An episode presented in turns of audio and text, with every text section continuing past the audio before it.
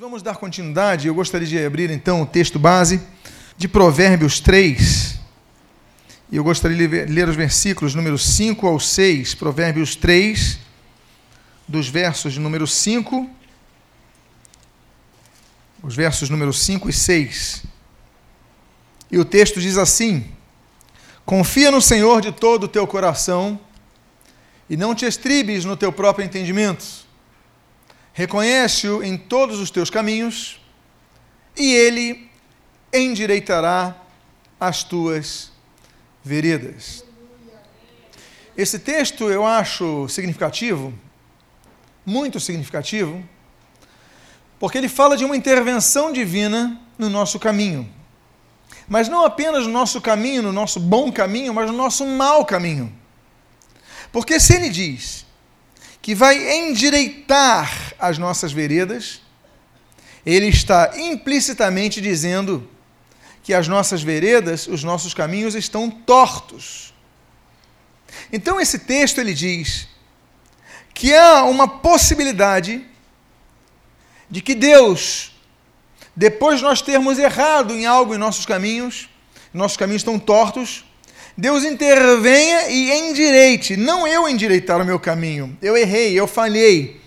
Mas Deus intervir e endireitar. Mas como? Qual é o requisito para que nós tenhamos uma intervenção do mundo espiritual no mundo natural, endireitando nossos caminhos? O requisito é o que está em amarelo também. Reconhece-o em todos os teus caminhos. Reconhecer também significa, no hebraico, autorizar, dar autoridade, reconhecer autoridade. Então, atribuir um certo poder é reconhecer. Eu reconheço que ele é autoridade sobre minha vida, eu dou poder a ele quanto a isso. Eu reconheço que ele é melhor no futebol do que eu, então eu entendo que ele tem mais autoridade disso do que eu. Então, reconhecer é um princípio que permite com que Deus, conforme nós lemos aí no texto, no capítulo 3, versículos 5 e 6, Deus intervém em nossos caminhos. Nessas duas quartas-feiras que passaram, nós tratamos a respeito então da questão do reconhecimento, o princípio do reconhecimento. E na primeira semana nós falamos de reconhecermos, em primeiro lugar, a presença, a voz e a direção da pessoa divina do Espírito Santo. Depois, na quarta-feira passada, nós reconhecemos atribuições relacionadas à questão do reconhecimento, para que então possamos ter uma vida melhor. E hoje, nós vamos falar a respeito do reconhecimento de orientadores de excelência. Reconheça os orientadores de excelência sobre a sua vida. Todos nós temos orientadores. Se você quer um exemplo do momento atual, do dia atual, você tem a Bíblia. A Bíblia é uma orientadora de excelência. A Bíblia nos traz orientação. Então nós devemos entender que existem orientadores de excelência que são importantes porque os orientadores, eles são uma das duas formas que nós temos para que tenhamos uma vida melhor ou uma vida pior. Nós aprendemos de duas fontes, com duas fontes basicamente. As pessoas aprendem através fonte de sabedoria, através dos erros ou através dos orientadores. Nós aprendemos a sabedoria através de uma das duas fontes. Quando nós erramos, nós aprendemos, olha, eu devia ter feito daquela forma. Quantos aqui não aprenderam através dos erros? Eu sou um deles. Eu já errei muitas vezes e com todas as vezes que aprendi, eu tenho aprendido. Errei, eu tenho aprendido. E nós aprendemos com os erros. Mas existe outra forma de nós aprendermos. Nós podemos também aprender a sabedoria com os orientadores. Um pai, uma mãe, um amigo que nos dá uma orientação, um chefe que te ensina o caminho das pedras no trabalho, um professor de escola a palavra de Deus, um pregador, a sabedoria que há numa música. Nós temos muitos orientadores. E o importante é, então, nós procurarmos aprender não com os erros, mas procurarmos evi evitar o erro para que nós aprendamos, porque evitamos sofrimentos.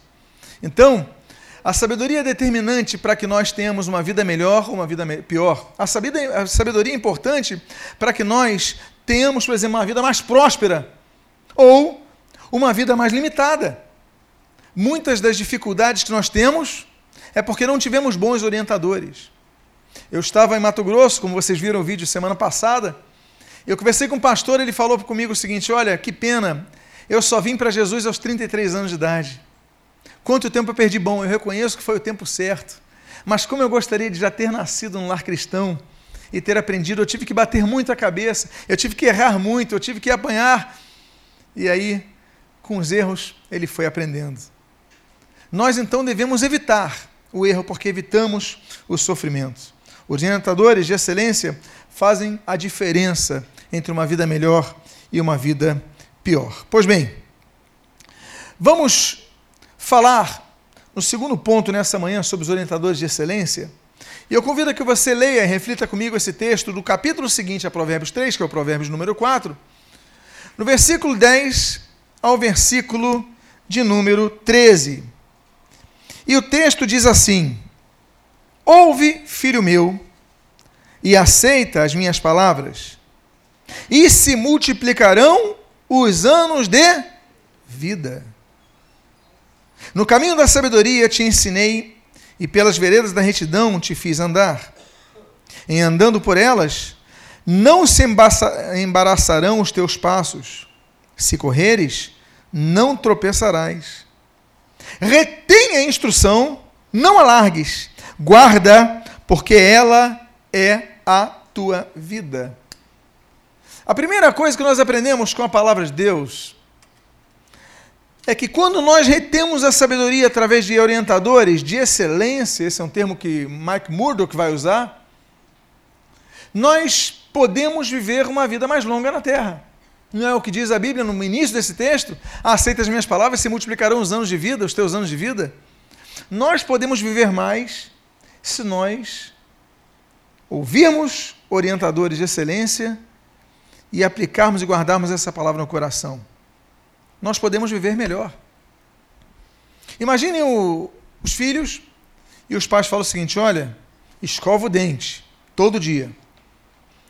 Aí um filho escova o dente todo dia. Ele retém a palavra de conhecimento. Outro filho fala: não, isso é bobagem. Eu não vou reter, eu vou fazer quando quiser. Ele não escova os dentes todo dia.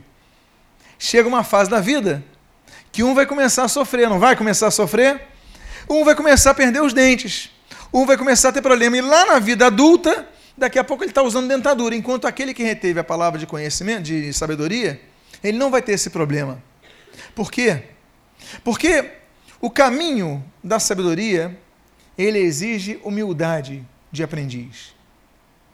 Jesus, ele chamava os seus seguidores do pequeno núcleo de alunos. O termo discípulos é um neologismo.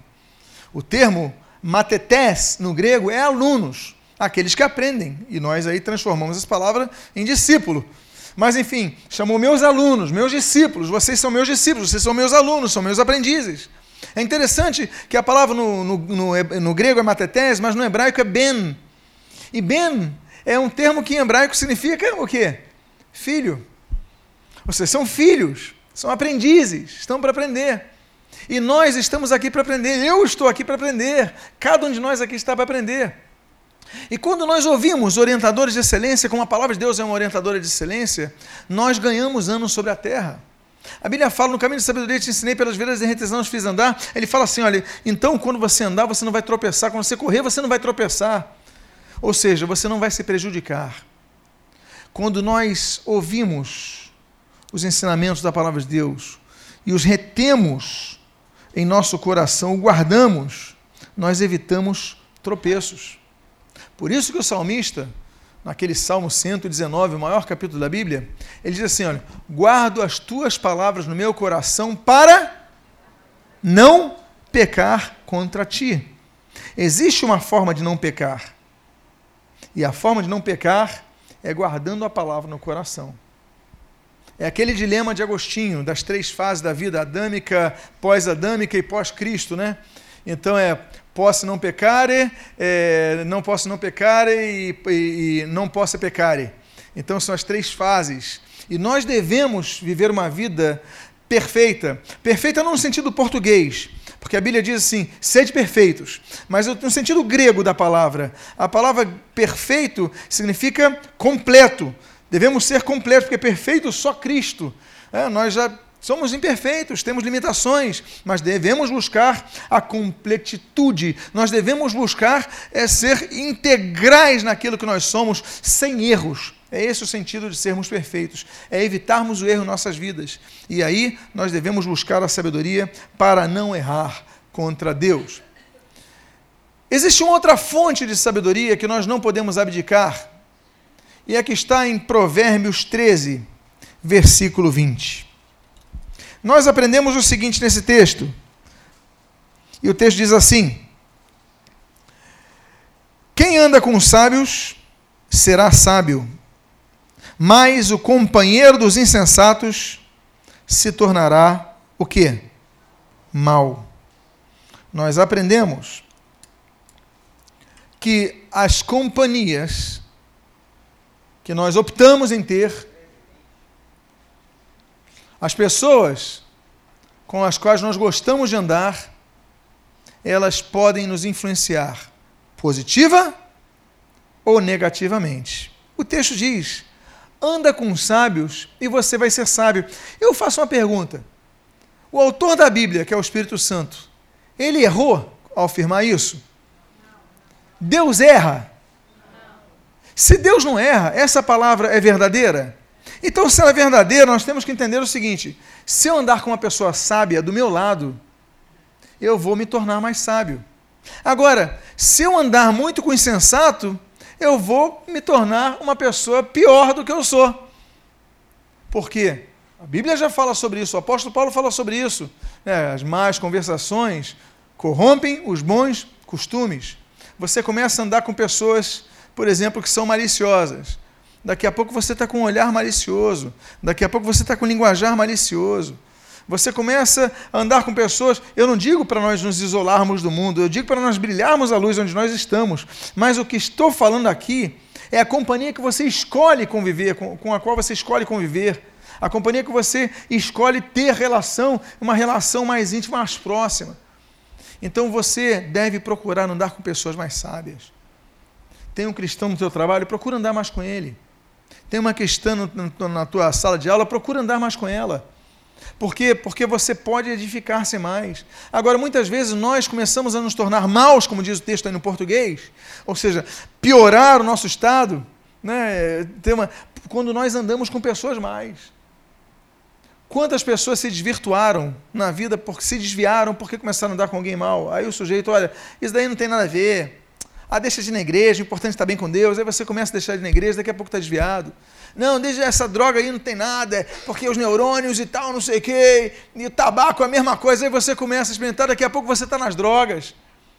Não, um golinho, não sei o quê, o ter, terceiro não tem. A gente leva você para. Daqui a pouco você está alcoólatra. A questão não é a questão do equilíbrio, a questão é, é como você se deixa levar pelos outros. Por quê? Porque a massa influencia o indivíduo. Não sei se vocês já ouviram falar daquele, o pai da sociologia, né, o Max Weber.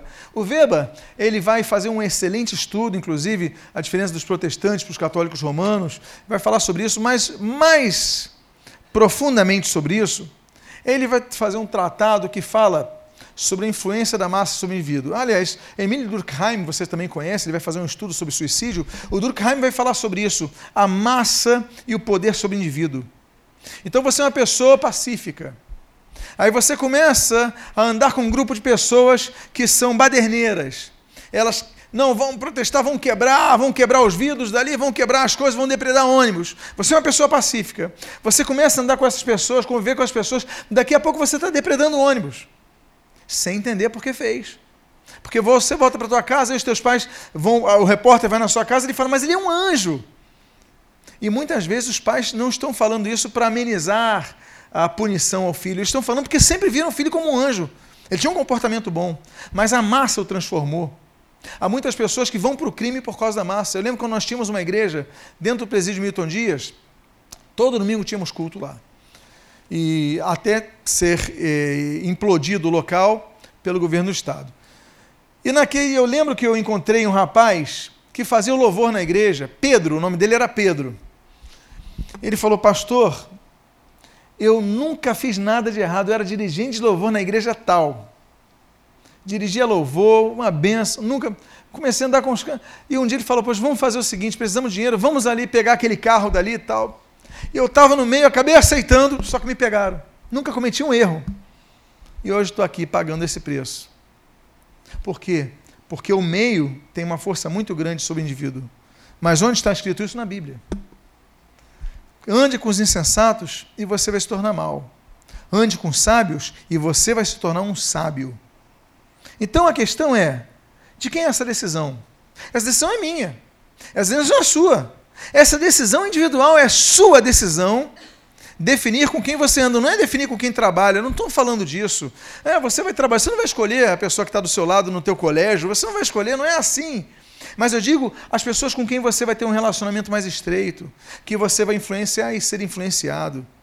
Por quê? Porque a Bíblia fala sobre os orientadores que nós temos na nossa vida, eles vão definir se nós vamos ter mais dias sobre a terra ou menos dias sobre a terra. Você leu o texto há poucos minutos atrás. Ele vai definir se você vai ter uma vida mais próspera ou menos próspera. Nós lemos há poucos minutos atrás. Ele vai definir se você vai ter uma vida melhor ou uma vida pior. Isso vai depender do orientador que você escolha para estar do lado da sua vida. Por isso, que até no aconselhamento, você tem que saber quem, com quem você vai se aconselhar. Tem sujeito que está procurando buscar aconselhamento, com crise de casamento, com um sujeito que se divorciou três vezes. Eu estou com uma crise de casamento, vai buscar conselho com quem não? Então nós devemos buscar orientadores de excelência. Nós precisamos de orientadores de excelência para estarem nos ajudando, porque todos precisam de ajuda. Há uma outra coisa que nós aprendemos sobre os orientadores de excelência, e aí nós vamos entrar numa área um pouco mais espiritual. É muito interessante esse texto, porque esse texto ele foge das raias da concepção lógica. Ele diz assim, em Deuteronômio, capítulo 34, versículo 9, na sua primeira parte, ele diz: Josué, filho de Num, estava cheio do espírito de sabedoria, porquanto o que? Moisés impôs sobre ele as mãos. Espera aí. Nós entendemos o poder da massa sobre o indivíduo. Falamos, citamos Weber, citamos uh, Durkheim, citamos sociólogos, uh, citamos a Bíblia, mas aqui a Bíblia ela nos foge um pouco a lógica, dizendo que sabedoria pode ser transmitida de maneira espiritual por imposição de mãos. Isso você não vai ler na sociologia. Isso você não vai ler na psicologia. Isso você não vai ler nas ciências que estudam o comportamento humano. Nem vai estudar sobre a questão biológica, genética, da transmissão de. Não! A sabedoria, nem a vida. Aqui está falando que não vai ter experiência apenas, que nós vamos herdar sabedoria ou desenvolvê-la, mas aqui está dizendo que nós podemos recebê-la sobrenaturalmente. Como? A Bíblia, a palavra de Deus, diz que Josué estava cheio não de sabedoria. Opa, deixa eu ler aqui mais pertinho. Josué estava cheio de sabedoria? Sim ou não? Estava cheio de quê? do espírito de sabedoria, porquanto Moisés impôs sobre ele as mãos. Sabedoria, de fato, é o resultado de uma gama de situações, como nós temos visto aqui. A capacidade humana de interpretar questões, analisar a ética das mesmas, temos o ethos que envolve tudo isso, temos a percepção quanto aos erros e nosso aprendizado, temos orientadores de excelência, mas aqui a Bíblia fala que Josué ele tinha um espírito de conhecimento. porque Moisés levantou a mão sobre a vida dele. Há algo sobrenatural que acontece na imposição de mãos. A Bíblia fala sobre, nós demos um estudo sobre nove situações que acontecem com imposição de mãos. Nove circunstâncias que mudam vidas por causa da imposição de mãos. E esta é uma delas. Transmissão do espírito de sabedoria.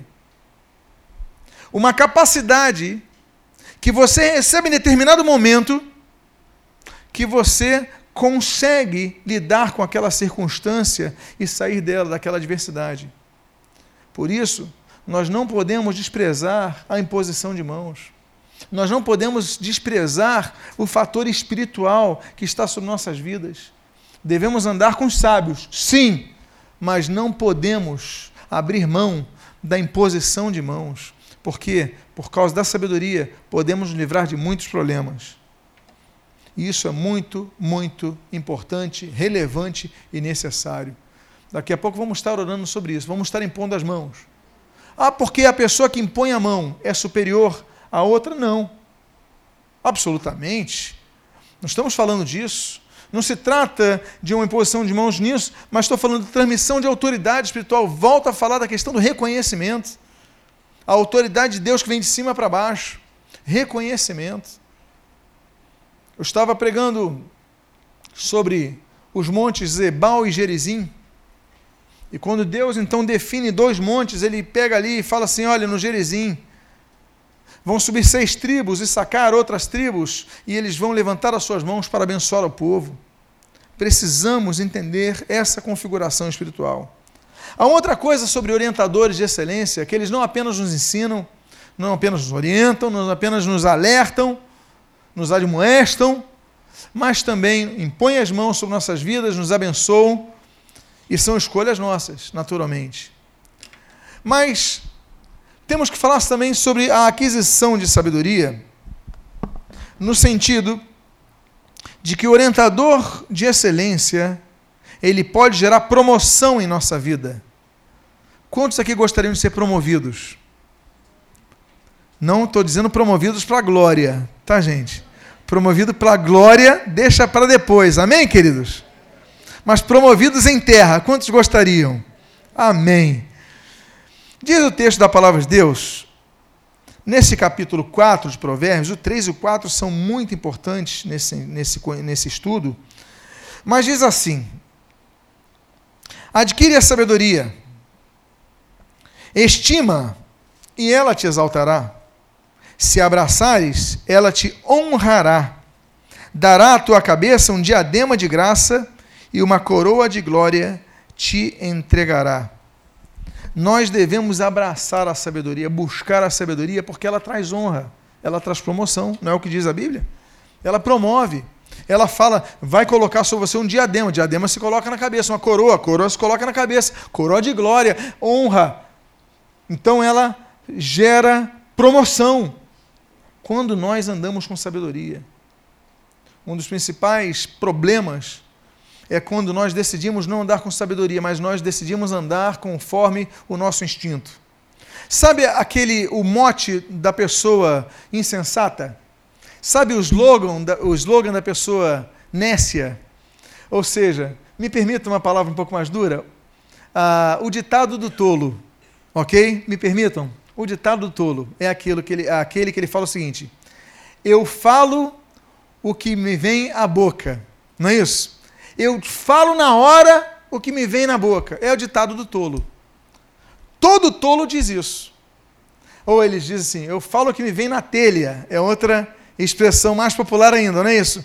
Eu falo o que me vem na telha. Eu falo mesmo, eu falo na hora. E ainda acha isso bonito.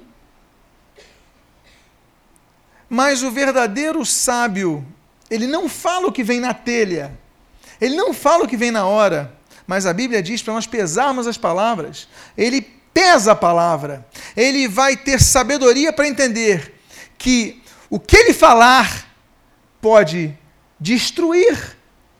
É que nem aquele e-mail que você responde irritado. Você manda o enter, você fala: O que, que eu fiz, meu Deus? você acaba uma amizade. Porque você falou o que veio no teu coração, na telha, na mente, na vontade, na alma. Mas você não foi sábio. Porque o sábio não manda o e-mail direto. Ele pensa, ele relê, ele lê. E olha, o sábio muitas vezes o que ele faz? Ele apaga tudo que escreveu. Aí ele fala assim: graças a Deus não enviei aquele e-mail. Graças a Deus não falei aquilo. Graças a Deus não falei o que me veio na mente. Então, seja sábio. Não fale o que vem na boca, não pesa as palavras. Tipo, raciocine. Se você é uma pessoa racional, e nós devemos ser pessoas racionais, devemos ser integralmente espirituais, mas isso em nenhum momento nos faz menos racionais, devemos ser integralmente racionais. Deus gosta de pessoas racionais. O problema é que na fé, no campo da fé, muitos pensam que uma coisa anula a outra e não uma complementa a outra. Crer e pensar não são antagônicos, são complementares. Nós devemos raciocinar, ser pessoas racionais, mentes racionais, lógicas. Ainda que não desprezemos o espiritual, mas nós devemos raciocinar e nós devemos pensar: o que eu falar? Se essa minha frase sair, ou eu escrever, enfim, de alguma forma eu expressar esse, esse pensamento, eu estou sendo pautado pelo meu sentimento. E se eu sou uma pessoa que me pauta eh, as minhas palavras pelo meu sentimento, eu não sou um ser racional, eu sou um ser emocional. E ainda que sermos emocionais faz parte da nossa composição, Deus nos fez assim, mas a mente ela tem que dominar o coração. Até porque a Bíblia diz: enganoso é o coração mais do que todas as coisas.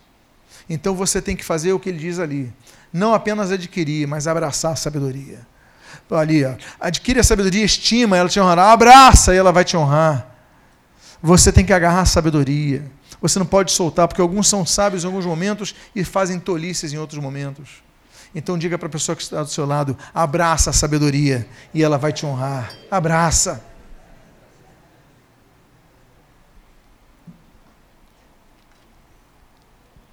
Uma outra coisa que nós aprendemos é o que está em Provérbios, capítulo número 8, versículo 12, 15 e 16. O texto diz assim: Eu, a sabedoria, habito com a prudência e disponho de conhecimentos e de conselhos. Por meu intermédio, ou seja, a sabedoria, reinam os reis e os príncipes decretam justiça. Por meu intermédio governam os príncipes, os nobres e todos os juízes da terra. Ele está falando do governante ideal. Ele está falando do juiz ideal. Há maus governantes? Há maus juízes? Há maus pastores? Claro que há. Há, há, há pastores corruptos? Claro que há. Há governos? Claro.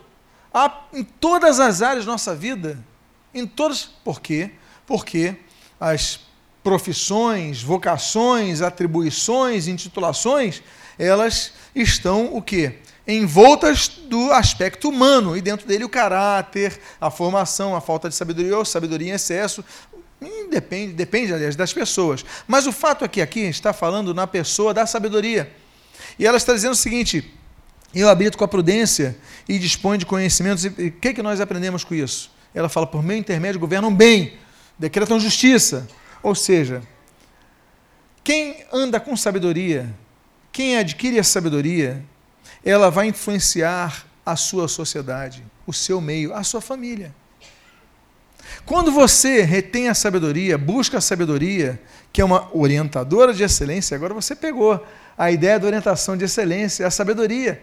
Quando você adquire, abraça, você começa a influenciar pessoas. As pessoas começam não a buscar seu conselho, mas basta olhar para você. É como os discípulos de Jesus. Eu fico imaginando os discípulos de Jesus o quanto eles aprenderam não apenas ouvindo Jesus, mas vendo o comportamento de Jesus, como Jesus fazia. Até o partir do pão é detalhado na Bíblia, que ele partia o pão, os gestos dele, os gestuais de Jesus. Aquela palavra que ele dá com aquela mulher que ia ser apedrejada por adultério, ele está ali quieto, calmo, ele não vai debater, ele só faz uma colocação. Então tá bom, vocês estão certos, a lei diz isso. Então faz o seguinte: atira a primeira pedra, aquele que nunca cometeu pecado, pode atirar. E ele continua escrevendo na terra. Ou seja, nós aprendemos vendo. Você aprende com seu pai, com a sua mãe, vendo eles. Você vê e aprende tanto que chega uma hora da sua idade, quando você tem lá três anos de idade, que você vai tentar calçar os sapatos deles e andar com eles. Já aconteceu contigo? Com os meus filhos já aconteceu. Aí colocava ali o pezinho no sapato enorme, tentava andar, até tropeçavam. Por quê? Imitação. Por isso que Paulo fala em 1 Coríntios capítulo 11 o seguinte, olha, sede meus imitadores, assim como eu sou de Cristo. Por quê? Porque Paulo sabia que era um orientador e devia sê-lo de excelência assim como o Senhor Jesus o era para ele. Mas para isso, nós devemos andar com sabedoria, abraçar a sabedoria, reter a sabedoria, amar a sabedoria. Pois bem, mais um aprendizado que nós temos, e é o penúltimo desta manhã. A Bíblia diz em Provérbios, capítulo número 8, versículos 12 e 18, o seguinte: Eu, a sabedoria, Habito com prudência e dispõe de conhecimentos e conselhos. Versículo 18. Riquezas e honra estão comigo, bens duráveis e justiça. O orientador de excelência, ele não gera apenas promoção na sua honra, mas ele gera riquezas.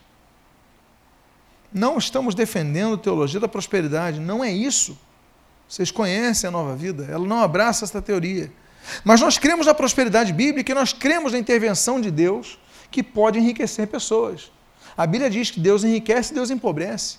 Deus pode intervir. Quando Deus lança, por exemplo, ah, uma, uma, uma execução de juízo sobre a terra para a terra é, ficar estéril, ele intervém e gera pobreza. Quando há juízo, existe isso, porque a pessoa não vai plantar, não vai conseguir colher, vai ficar pobre, vai ter contas que vão chegar. Deus intervém, ele pode enriquecer, pode empobrecer. E aqui está dizendo que quando nós temos a sabedoria como orientadora de excelência, nós podemos enriquecer. Diz assim: riqueza e honra estão comigo. E olha, outra coisa, não é bem que quebra toda hora, não, são bens duráveis, ou seja, não vai faltar nada para a sua vida, você sempre vai ter um bem na sua vida. Eu pergunto, quantos gostariam disso na sua vida? É promessa bíblica, não está nenhum erro você querer. Você não quer, problema seu. É bíblico, é direito. Então diga, Senhor, eu quero para a minha vida. Eu quero. O que eu vou fazer com isso? Isso é outra questão. Mas o fato é que você pode almejar isso. Mas como? Tendo sabedoria, abraçando a sabedoria, não falando o que vem na telha, pesando as palavras segura, conta até três. Você vai manter relacionamentos. Olha, tem muitos divórcios que acontecem, porque às vezes, os, quando acontece divórcio, nós cremos assim, os dois querem, nem sempre é assim. Às vezes, uma discussão que gera um gatilho porque alguém não pensou. Não falou, não pensou anos à frente, só pensou no momento, só pensou naquela semana. A sabedoria faz com que nós evitemos agir imprudentemente. Ela fala: Eu habito com a prudência. Eu disponho de conhecimento, o gnóstico, você pensar lá na frente o que vai acontecer. Gnóstico não, gnosco. O que vai acontecer. Então você adquire e você, bom, vale a pena segurar um pouquinho aqui para ter algo mais longo na frente.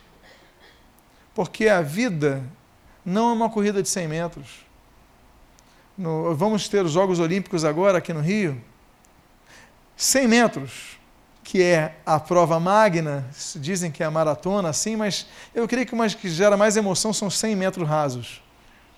100 metros rasos. Assim que é só dado o tiro, o cara, o sujeito, ele tem que dar o quê? O máximo de si, não é isso? Toda energia. Ela tem que ser depositada no início, para você já ter a vantagem porque é muito pouca a distância. Agora, na maratona, que são 42 quilômetros, você tem que dar tudo no início. Sim ou não? Se você der tudo no início, o que, que vai acontecer com você? Alguns quilômetros você vai perder energia. Então você tem que ir dosando. A vida não são 100 metros rasos, a vida são 42 quilômetros. Você tem que dosar. Tem hora que você vai sair perdendo, outros vão estar na tua frente. Mas se você sempre dosar, você vai chegar até o fim e o cara que está na tua frente vai ficar para trás.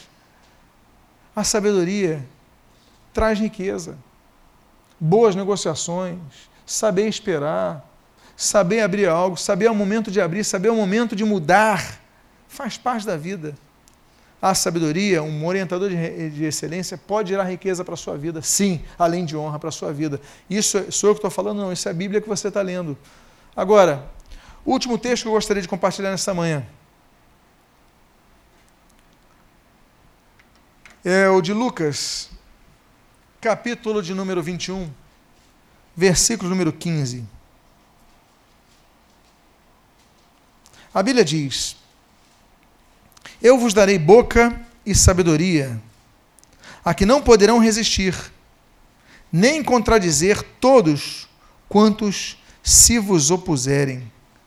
Orientador de excelência pode nos ajudar a anular aqueles que nos confrontam. Nós vivemos conflitos. Somos cercados de pessoas que nos confrontam. Nós devemos aprender a saber lidar com essas pessoas. Volto a dizer, nem sempre respondendo na cara. Olha, há pessoas que morrem no trânsito porque falam o que querem, que pensam que vem na telha. O outro deu a cortada, o outro chega lá, já aponta, já faz um gesto impróprio, aí o outro ameaça e para o carro, batem o carro, sai um com a arma, mata o sujeito. Então, às vezes, é momento de você respirar, contar até três, falar: Senhor, tem misericórdia da minha vida. Ele é injusto, eu não fiz nada de errado, mas olha, me ajuda. Você vive mais. Agora, num debate, muitas vezes está pensando, Deus te dá sabedoria para lidar com a situação e vencer. Porque às vezes é melhor você vencer através da sabedoria do que no seu argumento. Quer um exemplo? O que Pedro fala. Tinha uma senhora que queria converter o marido. Ela se converteu, o marido não era crente, detesta o evangelho, fala crente, dinheiro pastor, aquelas, aqueles atributos que a pessoa tem 0,1% de conhecimento bíblico e, e lança. Aliás, zero não, 0,0 conhecimento bíblico. Aí, quero converter meu marido. Pastor, eu sempre falo do evangelho para ele, vamos para a igreja, vamos louvar Jesus. E, eu falei, se você continuar assim, minha querida, ele vai sair de casa. Porque ele não vai aguentar a pressão. Homem é macho só quando engrossa a voz, mas ele é, fro, ele é fraco. Se pressionar demais, ele espirra. Ele é muito frágil. Homem é um bobinho que se acha o tal. Tem que saber administrar, e a Bíblia é tão precisa que Pedro fala o seguinte: olha, que você possa ganhar o seu homem pelo vosso comportamento. Deus deu uma sabedoria tão grande a Pedro nessa hora, que fala: tem hora que, claro, se você conversar e convencer, ótimo, bênção. Mas se você vê que o sujeito não tem capacidade, não tem maturidade para argumentar contigo, ele vai fugir, levantando a voz, ou, ou, ou, agredindo, que são duas defesas básicas de quem não tem conteúdo. Então, você faz o seguinte: ganha ele pelo comportamento. Seja sábia, seja prudente. Daqui a pouco, ele está chegando no culto, vai vindo aos pouquinhos. Daqui a pouco, no meio do louvor, ele não vai levantar a mão, não, vai fazer assim. Ó. Levanta a mão para adorar Jesus, já está assim, se você não estiver do lado. Daqui a pouquinho está pregando o Evangelho, porque deixa o Espírito Santo trabalhar na vida dele. O que você tem que fazer é sempre orar por ele, é ter paciência com esse bebezão que Deus colocou no seu lado. E você vai conquistar essa vida para Jesus. Amém? Aí daqui a pouco ele vai falar assim: Eu sou sacerdote da casa, eu minha casa. Glória a Deus. Amém. É bênção. Mas seja sábia. E os homens, mesma coisa quanto as suas esposas. Foi só um, um exemplo que eu dei aqui sobre a questão da sabedoria. Porque sabedoria não significa sabedoria apenas no argumento verbal. Muitas vezes você vai ganhar no comportamento. Ganha. Ganha o seu filho para Jesus assim no comportamento ganha os seus parentes para Jesus, seus amigos de trabalho pelo comportamento. Vai chegar uma hora no trabalho que seus amigos vão ver que você é tão diferente e vai falar: Olha, eu preciso da sua ajuda. Para brincar, eles vão procurar os outros, mas na hora da seriedade ele vai falar: Peraí, eu preciso ouvir você porque você tem algo a me dar, algo que eu não tenho, algo que ninguém pode me dar. E aí Deus vai te usar com a sabedoria, vai te honrar, vai abençoar vidas. Eu quero convidar a você a ficar de pé nesse momento. Nós lemos o texto que fala que Josué, filho de Num, ele era cheio do espírito de sabedoria porquanto Moisés lhe impusera as mãos. Eu acredito na Bíblia. Eu acredito que a Bíblia é a palavra de Deus. Eu acredito que Deus nos legou textos como esse para que nós aprendamos a respeito da vontade de Deus para nossas vidas através de Sua palavra.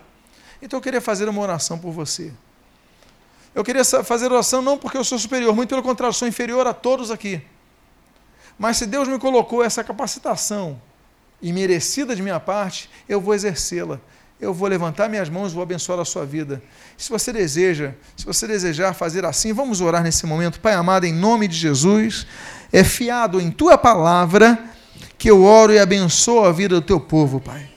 Eu abençoo pedindo do Senhor que teu Espírito Santo outorgue a eles, ao espírito deles, sabedoria.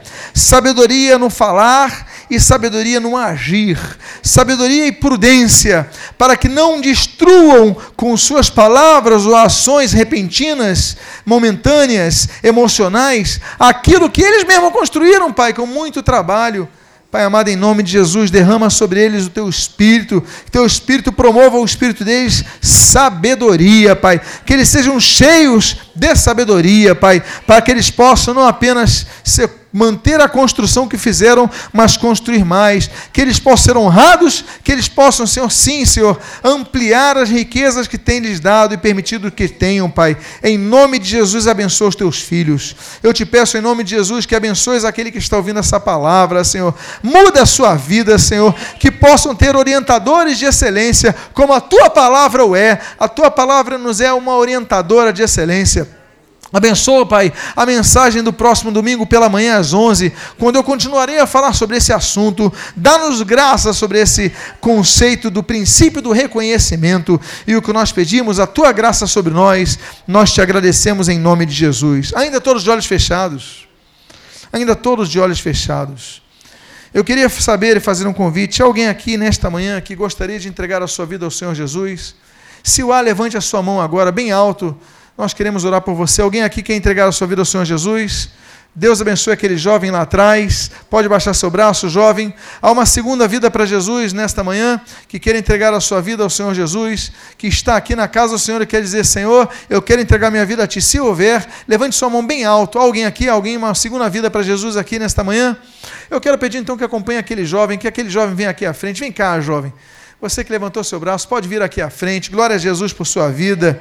Eu louvo a Deus por sua vida. Eu louvo a Deus pelo que Deus fez com sua vida. Há uma segunda vida para Jesus nesta manhã? Há uma segunda alma que quer entregar sua vida dizendo: Senhor, eu me arrependo dos meus pecados. Deus abençoe, jovem. Qual é o seu nome? Francisco, Deus abençoe. Eu posso fazer uma oração por você, Francisco? Vamos fechar nossos olhos mais uma vez, meus irmãos. Francisco, quiser colocar a mão no seu coração.